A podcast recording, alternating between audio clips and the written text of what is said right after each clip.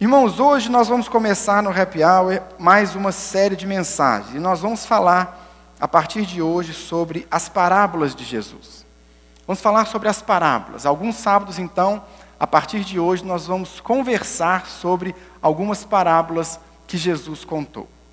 É tão importante nós estudarmos as parábolas, porque Jesus ele contava as parábolas, vários, né, existem várias razões pelas quais ele usava parábolas.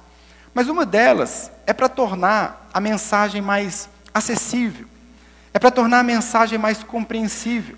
Muitas vezes, quando nós ouvimos uma história, a gente absorve muito mais o que está sendo ensinado do que simplesmente com teoria, simplesmente com as ideias. As histórias têm esse efeito. Né? Muitos pastores, a gente está pregando, a gente sempre tenta trazer alguma história para ilustrar, a gente conta podre da vida, né? a gente conta as coisas que aconteceram com a gente. Não é para você ficar rindo, é para você entender. Porque quando a gente ouve uma história, a gente guarda muito mais uma história do que simplesmente um ensinamento. É muito mais fácil você lembrar de uma mensagem a partir de uma história que alguém contou do que simplesmente pelo texto. Então, nós vamos explorar algumas parábolas para nós podermos entender. E cada parábola, irmãos, elas são tão ricas as parábolas que Jesus contava, e Jesus fazia isso como ninguém. Cada detalhe, cada ponto das parábolas que ele contava, elas são tão ricas de informações, de conhecimento, de preciosidade sobre o reino de Deus para nós. Então, a partir de hoje, nós vamos explorar algumas parábolas de Jesus, vamos conversar sobre elas. E hoje nós vamos começar falando sobre a parábola do bom samaritano. Está lá no Evangelho de Lucas, no capítulo 10, a partir do versículo 25. Lucas capítulo 10, a partir do verso 25.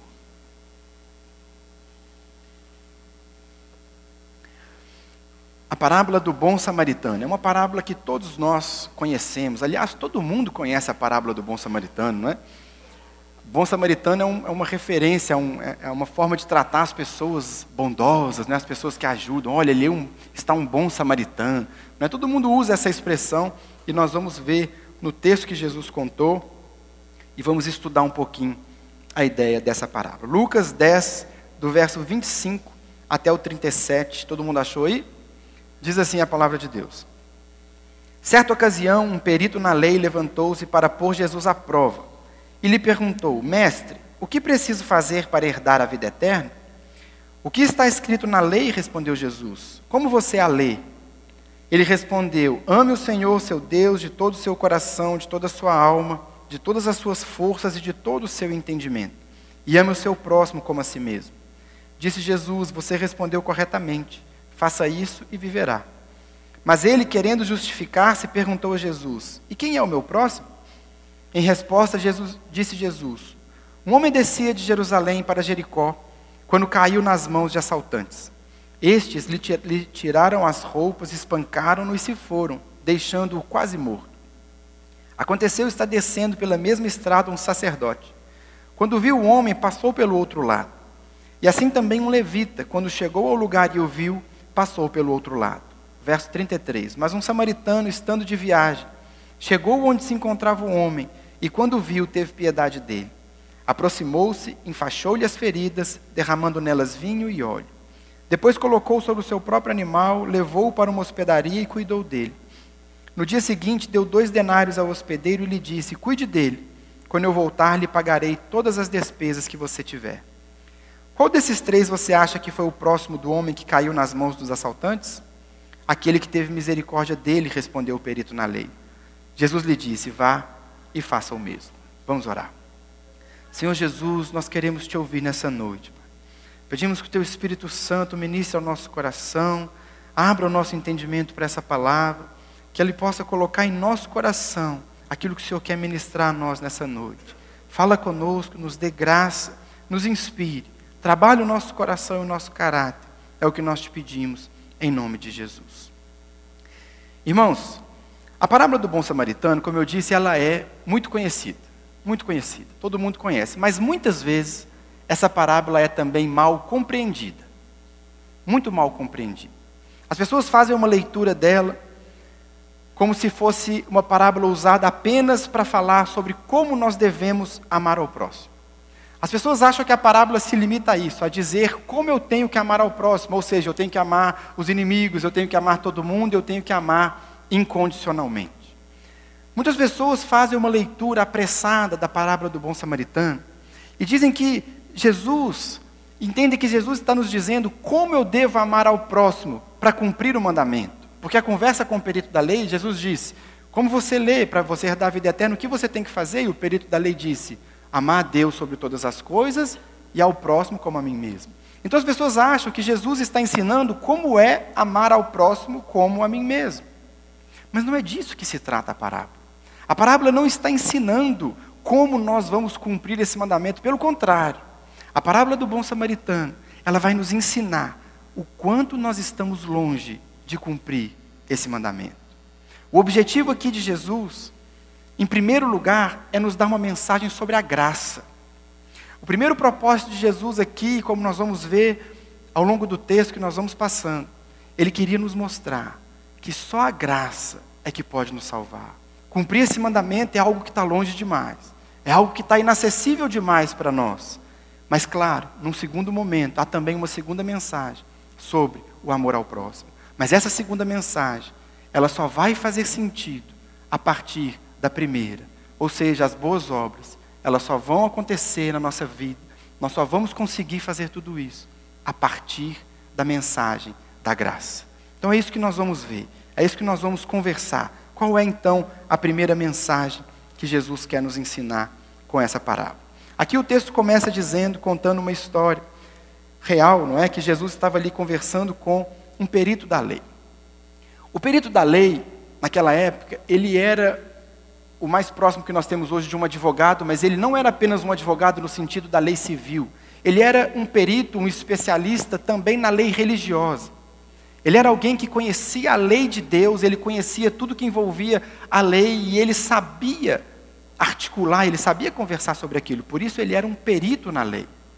E o perito na lei, então, ele se levanta para colocar Jesus à prova. É isso que diz o verso 25. Um perito na lei levantou-se para pôr Jesus à prova. Naquela época, o texto, se você ler o, o começo do capítulo 10, você vai ver que Jesus está ensinando seus discípulos. E normalmente as pessoas ficavam ali sentadas, ouvindo o mestre ensinar.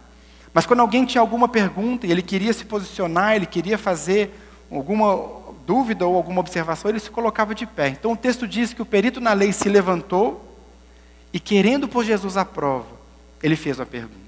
O perito na lei não queria saber como herdar a vida eterna. O perito na lei não estava interessado em descobrir o que ele precisava fazer para ser salvo. Pelo contrário, o perito na lei queria colocar uma pegadinha no caminho de Jesus. Ele queria colocar um tropeço para Jesus. Porque o perito na lei era alguém que conhecia profundamente a lei, profundamente o Antigo Testamento. E ele sabia que a lei e o Antigo Testamento ensinavam que eles precisavam cumprir tudo aquilo para alcançar a salvação. Mas acontece que Jesus, ele era visto como alguém que negava a lei de Deus. Os fariseus, os mestres da lei, os peritos na lei, eles olhavam para Jesus e viam alguém que queria negar o cumprimento da lei. Porque qual era a mensagem que Jesus estava falando para todo mundo o tempo todo? Jesus dizia: Eu sou a ressurreição e a vida, aquele que crê em mim, ainda que morra, viverá. Jesus disse: Porque Deus amou o mundo de tal maneira que deu seu Filho unigênito para que todo aquele que nele crê não pereça, mas tenha vida eterna. Percebe? Jesus, quando ele fala do reino, quando ele fala de salvação, ele não faz referência ao cumprimento da lei. Mas quando Jesus fala de salvação, ele fala: venham após mim, venham a mim e bebam. Não é a mensagem de Jesus era essa mensagem, que a salvação estava muito ligado à confiança nele, a depositar nossa confiança nele, era isso que Jesus ensinava. Ele dizia: Quem ouve a minha palavra e crê naquele que me enviou tem a vida eterna. Não será condenado, mas já passou da morte para a vida. Então, os fariseus e os mestres da lei, eles diziam: olha, esse Jesus está ensinando outra coisa. Ele, ele não está falando sobre cumprir a lei para alcançar a salvação. Esse Jesus, ele está negando a lei. Se você lembrar, existe um outro texto, não precisa abrir, que está lá em Mateus capítulo 5, verso 17. Jesus precisou dizer: olha, não pensem que eu vi abolir a lei aos profetas. Eu não vim abolir, mas cumprir. Ou seja, o pensamento recorrente entre as autoridades religiosas era essa: Jesus ele está negando a lei, ele está negando o Antigo Testamento. A mensagem de Jesus era essa: o reino de Deus chegou, você pode alcançá-lo agora. Para um judeu, eles achavam que para você alcançar a salvação, você tinha que fazer muitas boas obras, boas obras, boas obras. Aí no último dia, Deus ia pesar a sua vida, ia pesar o que você fez de bom, o que você fez de ruim, e talvez você alcançasse a salvação. Mas Jesus vem com uma mensagem completamente revolucionária, falando de algo totalmente diferente. Então o perito da lei, ele se levanta então, ele queria colocar uma pegadinha para Jesus. Ele viu aquela multidão e ele falou: "É agora. Eu vou colocar Jesus em conflito com a lei, porque eu, perito na lei, conheço a lei. Eu sei o que a lei fala. Eu sei que o Antigo Testamento nos diz para cumprir os mandamentos. Eu vou pegar Jesus é agora, eu vou fazer ele entrar em contradição com o Antigo Testamento. Foi isso que o perito na lei fez. Então ele se levanta e pergunta para Jesus: o que fazer para herdar a vida eterna? Ele queria ouvir uma resposta como as anteriores: Venha após mim, eu sou a ressurreição e a vida. Era isso que ele queria ouvir. Mas acontece que Jesus, ele não cai em pegadinhas. Jesus não é pego de surpresa. E Jesus, identificando ali o coração daquele homem, ele responde para aquele homem, está aí no verso 26. O que está escrito na lei? Respondeu Jesus. Como você a lê? Verso 27, ele respondeu: Ame o Senhor, o seu Deus, de todo o seu coração, de toda a sua alma, de todas as suas forças e de todo o seu entendimento. E ame ao próximo como a si mesmo. Disse Jesus: Você respondeu corretamente. Faça isso e viverá. O que, que o perito na lei estava fazendo? Jesus, então, ele devolve a pergunta.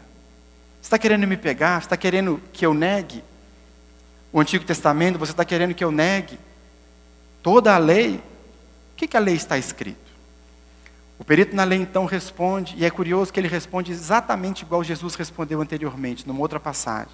Ele diz: Ame o Senhor, seu Deus, de todo o seu coração, de todas as suas forças, de todo o seu entendimento, e ao próximo como a você mesmo.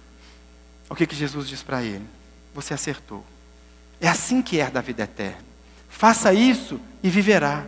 Cumpra integralmente a lei de Deus e você vai ter a salvação. Cumpra a lei, cumpra todos os requisitos. Ame de fato a Deus com todo o seu coração, com toda a sua alma, com todas as suas forças, com todo o seu entendimento e ame o seu próximo como a você mesmo. E você vai alcançar a vida eterna. Por isso que Jesus diz: você acertou, faça isso e viverá. Acontece, irmãos, que as boas novas do Evangelho, a boa notícia do Evangelho, ela vem depois de uma má notícia. A boa notícia só existe porque existe uma má notícia, e a má notícia é que ninguém consegue cumprir a lei. Ninguém consegue cumprir integralmente a lei. Ninguém consegue amar Deus com todas as forças, com todo o coração, com todo o entendimento, e muito menos ao próximo como a si mesmo. Mas Jesus, identificando a pegadinha do, do perito na lei, ele diz: Ok, é isso que a lei diz. Se você fizer, você vai viver. Se você fizer isso, você está salvo. Se você cumprir toda a lei, você vai ser salvo. Paulo escrevendo aos Romanos, no capítulo 3, ele diz: Portanto, ninguém será declarado justo diante dele, baseando-se na obediência à lei, pois é mediante a lei que nos tornamos plenamente conscientes do pecado. O que Jesus está nos mostrando aqui é exatamente isso. A lei, meus irmãos, ela não veio para que você possa cumpri-la e a partir dela ser salvo. A lei, ela veio para te mostrar: olha, a exigência de Deus é alta demais, você não vai conseguir. Você não vai cumprir. Você não vai dar conta, porque você pecou e você está afastado de Deus, e não é a sua justiça que vai fazer você alcançá-lo novamente. A lei tem esse propósito, nos mostrar a nossa condição de condenados. É isso que a lei veio fazer. Eu sei disso. Você sabe disso. É por isso que nós entregamos nossa vida a Jesus. É essa compreensão que nos faz entregar nossa vida a Jesus. Nós dizemos, Jesus, eu não consigo. Eu não consigo, eu preciso do Senhor. É o sacrifício dele em nosso lugar que nos dá salvação, porque ele cumpriu a lei. Ele pagou o preço, mas nós não conseguimos. Por isso Jesus diz então, de certa forma, até ironicamente para o perito na lei: Faça isso e você vai viver. Pode ser que o perito na lei ele tenha se enganado naquele momento, porque ali Jesus não caiu na pegadinha e ele estava em pé diante da multidão. Pode ser que ele tenha feito uma rápida reflexão e pensou: é realmente, eu não consigo. Realmente ninguém consegue. Pode ser até que ele tenha se enganado sobre amar a Deus sobre todas as coisas, porque ele não fala sobre isso, ele vai falar só sobre amar ao próximo. Pode ser que ele tenha pensado, ah, eu amo a Deus. Mas amar a Deus é algo subjetivo, não é verdade? Você não mede o amor de alguém por Deus. Mas o amor ao próximo, a gente pode medir. O amor ao próximo é algo que eu vejo. O amor ao próximo é algo que acontece no dia a dia. O amor ao próximo é algo que eu posso ver acontecendo. Então, nesse momento, o perito na lei, então, talvez ele tenha feito uma rápida reflexão e falou: É, eu não amo o próximo como a mim mesmo. É, realmente, cumprir isso aí vai ficar complicado, porque Jesus falou: Vai, cumpre, e você vai ter a vida eterna. Aí o texto segue então dizendo: O perito na lei, verso 29. Mas ele, querendo justificar-se, pergunta Jesus: E quem é o meu próximo? O que, que o perito na lei está fazendo? Olha, talvez se eu reduzir o meu próximo, se eu reduzir quem é o meu próximo, talvez eu consiga cumprir. Se eu conseguir reduzir, é, é, porque é muita gente, amar todo mundo. Quem que é meu próximo? Não, eu amo meu pai, eu amo minha mãe, eu amo meus amigos, eu amo os mestres da lei, porque existia naquela época um, um conceito, uma cultura de que o próximo era apenas aquele que é digno de ser amado. Apenas aquele que é digno. Jesus diz lá em Mateus capítulo 5: Vocês ouviram o que foi dito, ame o seu próximo e odeie o seu inimigo. Era isso que eles diziam. Mas eu lhes digo: amem os seus inimigos e orem por aqueles que os perseguem. Percebe? O que Jesus está mostrando? Nós precisamos amar todas as pessoas. Então o perito na lei começa a fazer esse trabalho na mente dele. Mas Jesus, espera aí, vamos, vamos conversar sobre o próximo então, porque realmente amar todo mundo não dá, eu não consigo. Eu não consigo cumprir integralmente a lei. Eu não consigo amar todas as pessoas. Vamos conversar sobre quem é o próximo. Por isso o texto diz, verso 29, ele queria justificar-se. Ele queria achar uma maneira de falar: não, eu amo o próximo, mas desde que o próximo seja um grupo que eu consigo amar de verdade. Querendo justificar-se, ele perguntou: E quem é o meu próximo? Aquele perito na lei, o grande problema dele era exatamente esse. Ele ainda queria encontrar justificativa na lei para alcançar a sua salvação. O perito na lei, ele trabalhava com essa ideia: eu preciso cumprir a lei. Jesus me ajuda a cumprir a lei. Vamos reduzir esse tal de próximo. Vamos facilitar as coisas, porque se eu cumprir a lei, eu vou alcançar a vida eterna. Vamos conversar sobre quem é o meu próximo. E então Jesus vem e conta a parábola do bom samaritano. Percebendo esse coração, percebendo essa ideia, percebendo que o bom samaritano, que o, que o perito na lei, ele queria se justificar no cumprimento da lei, Jesus vai contar uma história para ele, que vai mostrar que isso não é possível acontecer. Jesus conta então a parábola do bom samaritano. É por isso que eu disse lá no começo que essa parábola às vezes é mal compreendida. Porque Jesus não está ensinando o perito na lei como ele vai cumprir esse mandamento. Jesus vai mostrar exatamente o contrário. Ele vai mostrar que é impossível cumprir o mandamento.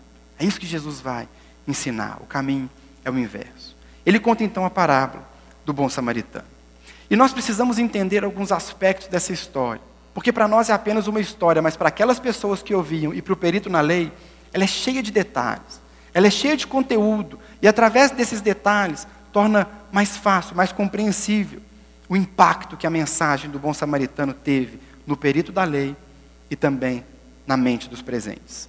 Jesus começa contando a história então, e ele diz: certo homem, versículo 30, Jesus disse: Um homem descia de Jerusalém para Jericó quando ele caiu nas mãos de assaltantes. Aquela estrada que descia de Jerusalém para Jericó era uma estrada extremamente perigosa. Dizem que ainda é uma estrada extremamente perigosa. Naquela época, então, nem se fala. Dizem que é uma estrada muito sinuosa e cheia de grutas, cheias de, de cavernas, cheias de buracos, o que facilitava muito o trabalho dos assaltantes.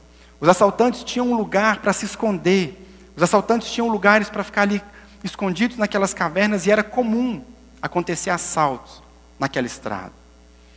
Outro detalhe também importante é que aquela não era uma estrada muito utilizada naquele tempo, era uma estrada deserta, com exceção de alguns períodos onde havia festas em Jerusalém que as pessoas vinham, mas não era uma estrada que havia grande movimento de pessoas. Aquele homem então é assaltado, espancado, deixado ali semi-morto, e não havia garantia alguma de que alguém viria para salvá-lo. O homem está ali, deixado à própria sorte. Mas então surge uma esperança. De repente aparece um sacerdote. Irmãos, o sacerdote era o cara mais religioso que podia ter naquele contexto. O sacerdote era o cara que oferecia sacrifícios. O sacerdote era o cara do templo. O sacerdote era a referência máxima em termos de religiosidade. O sacerdote era o cara que conhecia a lei, conhecia aquilo que o perito falou: amar a Deus, amar o próximo. Ele sabia de tudo isso, então havia um pouco de esperança para o homem que estava lá morrendo. Mas o texto diz, Jesus ensinando a parábola, que o, o sacerdote se afasta e vai pelo outro lado. Surge então um levita. O levita, ele também era um homem religioso. O levita, ele fazia atividades secundárias no templo. Ele, ele como que assessorava os sacerdotes, eles cuidavam da guarda do templo. Enfim, eles tinham alguns trabalhos secundários, mas também eram pessoas do templo. Ah, então existe esperança, está vindo agora um levita. Mas da mesma forma, o levita se afasta, passa do outro lado e vai embora. Então no verso 33, essa parábola ela ganha assim um capítulo incrível. Essa, essa parábola, no versículo 33, ela ganha um contorno assim inesperado. Certamente, quando Jesus ele conta aquilo que está registrado no verso 33, aquilo houve um impacto na multidão. Quando Jesus fala o que está escrito no verso 33, as pessoas certamente ficavam se olhando, as pessoas levaram um susto. Alguns não estavam entendendo, alguns não estavam acreditando, porque no verso 33, Jesus diz: Mas um samaritano, um samaritano. Jesus introduz em cena a última pessoa que ele poderia fazer. Eis que surge um samaritano, e não apenas esse cara aparece nessa estrada, como ele vê ele tem piedade, ele se aproxima, ele cura, ele cuida daquele moço. O grande ponto aqui, irmãos, que causou tanta perplexidade na mente dos judeus, é que os judeus eram inimigos dos samaritanos. Os judeus desprezavam os samaritanos. Certamente, quando Jesus começa a falar o verso 33, ele diz que apareceu um samaritano, certamente todo mundo pensou que foi o cara que roubou. Foi o cara que bateu. Certamente, ele vai contar agora que o ladrão voltou para bater mais. Mas Jesus coloca o samaritano na posição do cara que cuida. Você se lembra quando Jesus está conversando com a mulher samaritana? A própria mulher fica surpresa, fala: O senhor está conversando comigo, que além de mulher, sou samaritana. Os judeus, o texto fala, João capítulo 4, verso 9, mas os judeus não se dão com os samaritanos. Eles se odeiam, eles são inimigos. Existia naquela época como que um, um apartheid, assim, uma coisa institucionalizada. Um não passava perto do outro. Um não conversava com o outro. Um não respeitava o outro. Se tinham que passar por perto, era uma coisa fria. Os judeus não gostavam dos samaritanos e vice-versa. Se você quiser entender mais essa história, começa lá em 2 Reis capítulo 17. Eu não vou aprofundar, mas em 2 Reis capítulo 17 nos conta quando o rei da Síria, ele vem e ele faz cativos grande parte do, dos israelitas, o reino do norte é levado para o cativeiro. E ali, aquela região da Samaria, as pessoas que viviam ali, então eles começam a misturar a sua religião e as suas práticas com práticas pagãs. Os samaritanos eram pessoas que eram os israelitas que se misturaram com o povo assírio, com povos pagãos, e eles trouxeram para a religião judaica muitos elementos pagãos, muitos elementos contrários, e eles se misturaram. O sangue, né, eles, eles se misturavam com as pessoas, eles se casavam. Então, na mente do judeu, o samaritano era um cara impuro. Ele era impuro, ele profanou a religião, ele profanou o sangue. O judeu não tolerava um samaritano, eles desvirtuaram completamente o judaísmo. Para um judeu, um samaritano era um apóstata, um cara que profanou a terra, um cara que corrompeu o sangue, um cara que promovia idolatria um cara que corrompeu a religião. Por isso, eles se odiavam.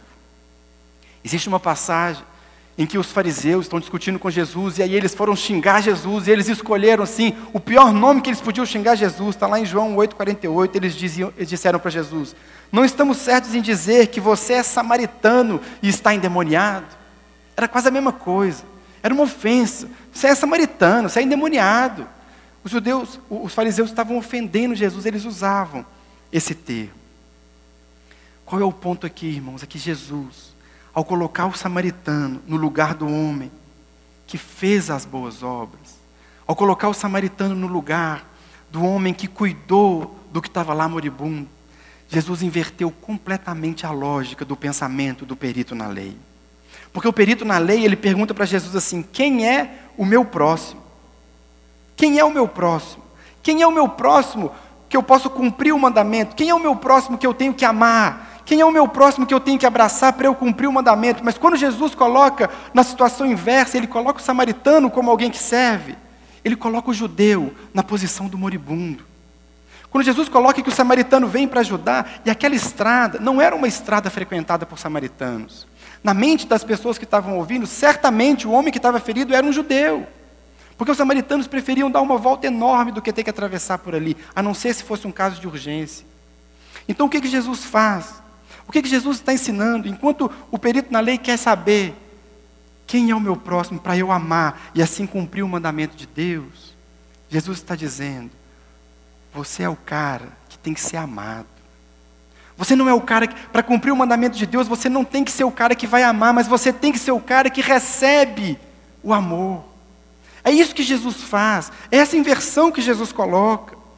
O judeu é agora a vítima, o judeu é agora o que precisa, o judeu é agora aquele que recebe a ajuda. O judeu, o perito na lei, ele faz essa pergunta, lá no começo. Ele fala: Quem é o meu próximo? Mas no verso 36, Jesus inverte a pergunta. Ele diz: Qual desses três você acha que foi o próximo do homem? Percebe a inversão? Não é o tanto que você ama, não é o tanto que você acolhe, não é o tanto que você faz boas obras, mas é o tanto que alguém te amou, é o tanto que alguém te acolheu. A salvação não está no que você faz, mas está no que fizeram por você.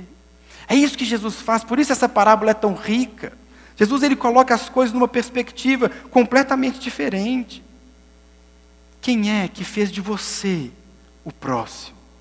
Quem é que conseguiu cumprir as exigências da lei de amar o próximo como a si mesmo? Quem é que amou com esse amor tão incrível? Ao contar essa parábola, irmãos, Jesus está se colocando no lugar do bom samaritano. Ele é o bom samaritano. O judeu, o perito na lei, queria saber sobre salvação. O que eu tenho que fazer para herdar a vida eterna? Jesus está ensinando para ele: você tem que ser amado.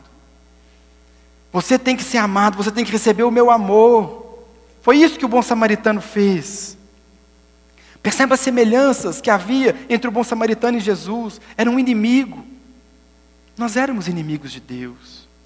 Era um inimigo, um estrangeiro, que vem de uma forma inesperada, que vem por um caminho inesperado e que vem e que faz algo inesperado. Jesus é o bom samaritano e ele veio fazer por nós o que nós não poderíamos fazer. A maneira como o bom samaritano cuida do viajante, a maneira como Deus cuida de mim e de você. O bom samaritano estava viajando, mas ele para a sua viagem. Ele para tudo, ele vai no homem ferido. Talvez os assaltantes estivessem por ali esperando, ele se coloca em risco. Ele se colocou em risco ao cuidar do moço ferido. Ele se colocou em risco ao levar aquele homem para ser cuidado. Porque certamente quando ele chegasse naquele lugar, eles iam dizer: Mas foi você que fez isso com ele, você é samaritano.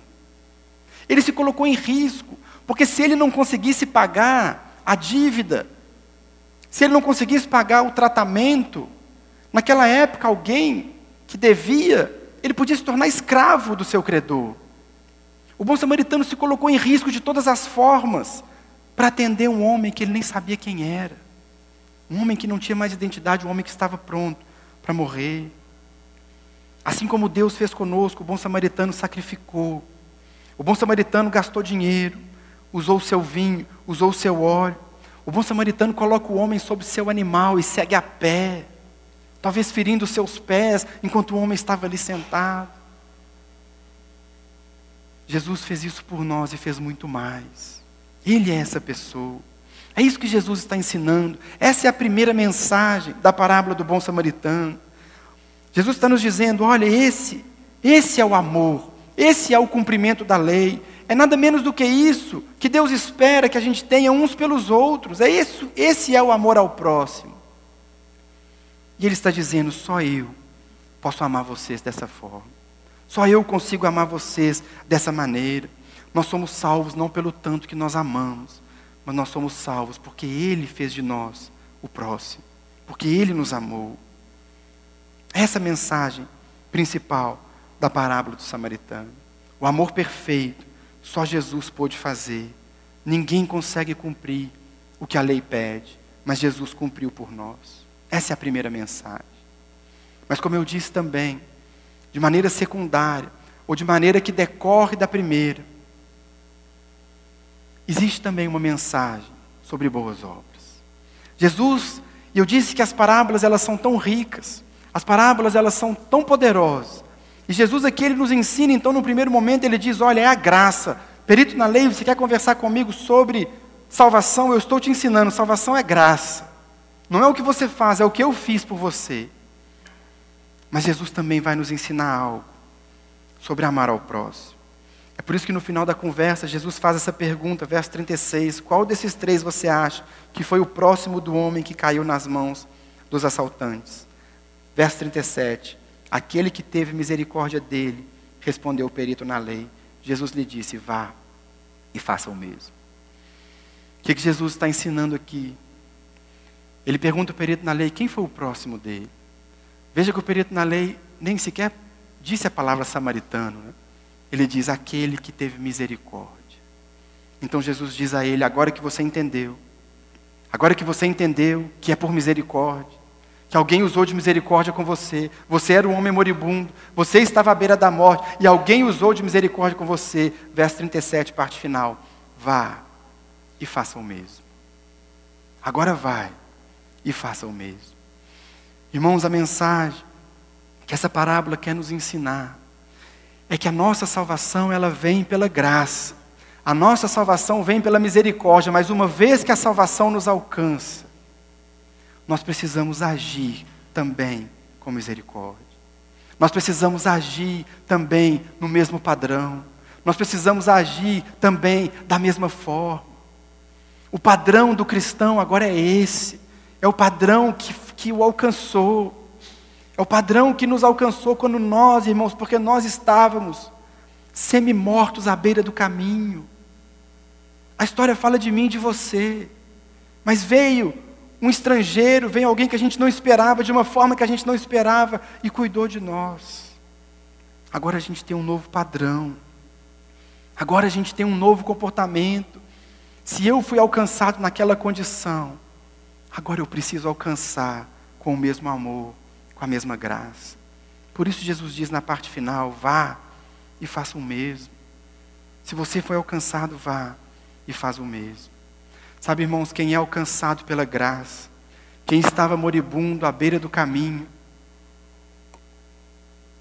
e foi alcançado pelo bom samaritano, ele não consegue permanecer da mesma forma quem entende que foi alcançado, quem entende a mensagem do Evangelho, que é a mensagem do bom samaritano, quem foi salvo, quem foi salvo por alguém tão improvável, por alguém que a gente não esperava, quem recebeu esse amor tão incondicional, ele não se comporta mais como sacerdote, nem como levita. Irmãos, o sacerdote e o levita da história, eles tinham todos os motivos do mundo para não ajudar aquele homem. Os ladrões podem estar esperando. Talvez ele tenha feito algo errado. Quem é esse cara? Eu não sei. Por que eu vou me envolver? Por que eu vou me envolver com esse homem que está ali morrendo? Eu vou me sujar todo de sangue, eu vou me sujar todo. O que eu vou fazer com esse cara? Para onde que eu vou levar? O sacerdote e o levita tinham motivos para não agir. A lógica do pensamento do sacerdote e do levita é: o que é meu é meu, o que é seu é seu. Mas a lógica do bom samaritano é o que é meu é seu também. O que é meu é para você também. Esse é o pensamento. A lógica dos religiosos, a lógica do sacerdote e do levita, é o famoso cada um com seus problemas. Cada um com seus problemas. Cada um tem sua luta. Cada um tem sua dificuldade. Todo mundo está lutando, todo mundo está correndo atrás. Cada um se vire para romper, cada um se vire para resolver os problemas. Está lá um moço caído no chão, mas aquilo é com ele. Eu tenho minhas coisas para fazer, eu tenho minhas coisas para resolver. A lógica do sacerdote do levita é a lógica que vê um irmão na igreja passando necessidade. Ah, irmão, eu vou orar por você. Deus vai dar graça. Deus vai te abençoar. Você vai sair dessa. E às vezes ora mesmo, mas não faz nada. Cada um com a sua luta, cada um com o seu problema. A lógica do sacerdote do levita, aquele que vê a situação na rua, que vê a situação do Sumaré, que vê a situação de tantas pessoas que passam tanta luta, que passam fome, que passam tanta necessidade, e balança a cabeça e fala: Deus tem misericórdia, mas não faz nada, não se envolve, não age. Eu não posso me envolver, eu não posso ajudar, eu não posso me colocar em risco. Esse é o pensamento. Se eu ajudar, vai respingar em mim. Mas a lógica do bom samaritano é a lógica do sacrifício, é a lógica da entrega, é a lógica do compartilhar, é a lógica do que você está passando por uma luta, eu também estou passando por luta. Se você está ferido à beira do caminho, eu tenho que te ajudar, porque eu também sofro com você. Essa é a lógica. Essa é a lógica que nos alcançou. Essa é a lógica da nossa salvação. Foi isso que Jesus fez por nós, e por isso essa tem que ser a nossa lógica com o irmão, com os necessitados, com quem está passando fome, com quem está passando frio. É a lógica do sacrifício, é a lógica do eu vou sujar minha mão de sangue, eu vou pegar você, eu vou gastar o meu vinho, eu vou gastar o meu óleo, eu vou colocar você no meu animal, eu vou a pé, mas você vai montado. Sacrifício pessoal o que é do outro, o problema do outro é meu problema também. Não só com os irmãos da igreja. Nós temos dificuldade de fazer isso com os irmãos da igreja. Mas essa lógica vale para todos. O bom samaritano, ele ajudou, independente de quem fosse. É interessante, eu disse sobre os detalhes das parábolas de Jesus. Eu não tenho tempo de falar nem de metade delas. Mas Jesus começa dizendo a parábola que o homem foi assaltado e levaram as roupas dele. Se você, naquela época, se o homem tivesse sido deixado com roupas, o samaritano saberia se é um judeu ou se é um samaritano. Um judeu também saberia, pelo jeito de vestir, quem era aquele. Mas Jesus diz: eles levaram as roupas dele. O samaritano viu que tinha alguém precisando, não interessa quem é. Eu vou ajudar. Eu vou me envolver. Eu vou gastar tempo. O que aquele homem precisava era de dinheiro, era de tempo, era de cuidado, era de preocupação. E ele recebeu tudo aquilo. Por isso, irmãos, a mensagem da parábola, repetindo mais uma vez, apenas a graça nos salva. Mais uma vez alcançados, meus irmãos, o amor, a entrega, a misericórdia, ela tem que fazer parte da nossa trajetória. Não é possível, irmãos, nós sermos igreja. Não é possível, não faz sentido nós caminharmos como igreja e não termos como marca, como algo que nos define, como algo que nos diferencia, o amor uns pelos outros e pelos pobres. Você já reparou como que Jesus ele batia nessa tecla dos pobres? Sempre que Jesus ia falar sobre a igreja, aquilo que a gente deve fazer, ele sempre colocava os pobres, ajudar os pobres. É uma marca. Faz parte da vida da igreja, faz parte de quem a igreja é. Tem que ter isso tão claro na minha vida e na sua vida. Existe um texto escrito num livro que chama História das Missões, que fala um pouco sobre isso. O cristianismo ele começa a crescer no Império Romano. E o que marcava o cristianismo, o que marcava a expansão daquela seita, como eles diziam, era o amor um pelos outros. Nesse livro, o autor registra essa situação, ele diz assim: o imperador Juliano, escrevendo no início do século IV, lamentou o progresso do cristianismo porque afastava as pessoas dos deuses romanos. Ele disse: a fé cristã tem avançado particularmente através do serviço prestado em amor a estranhos e através do cuidado com o enterro dos mortos. É um escândalo que não haja nenhum único judeu que seja um mendigo e que os galileus não somente cuidam dos seus próprios pobres, mas dos nossos também. Enquanto eles que pertencem a nós buscam em vão ajuda que nós deveríamos dar a eles. Perceba o que esse imperador deixou registrado. Eles cuidam de todo mundo. Esse pessoal não para de crescer, eles cuidam de todos. Eles cuidam dos pobres dele, eles cuidam dos nossos pobres.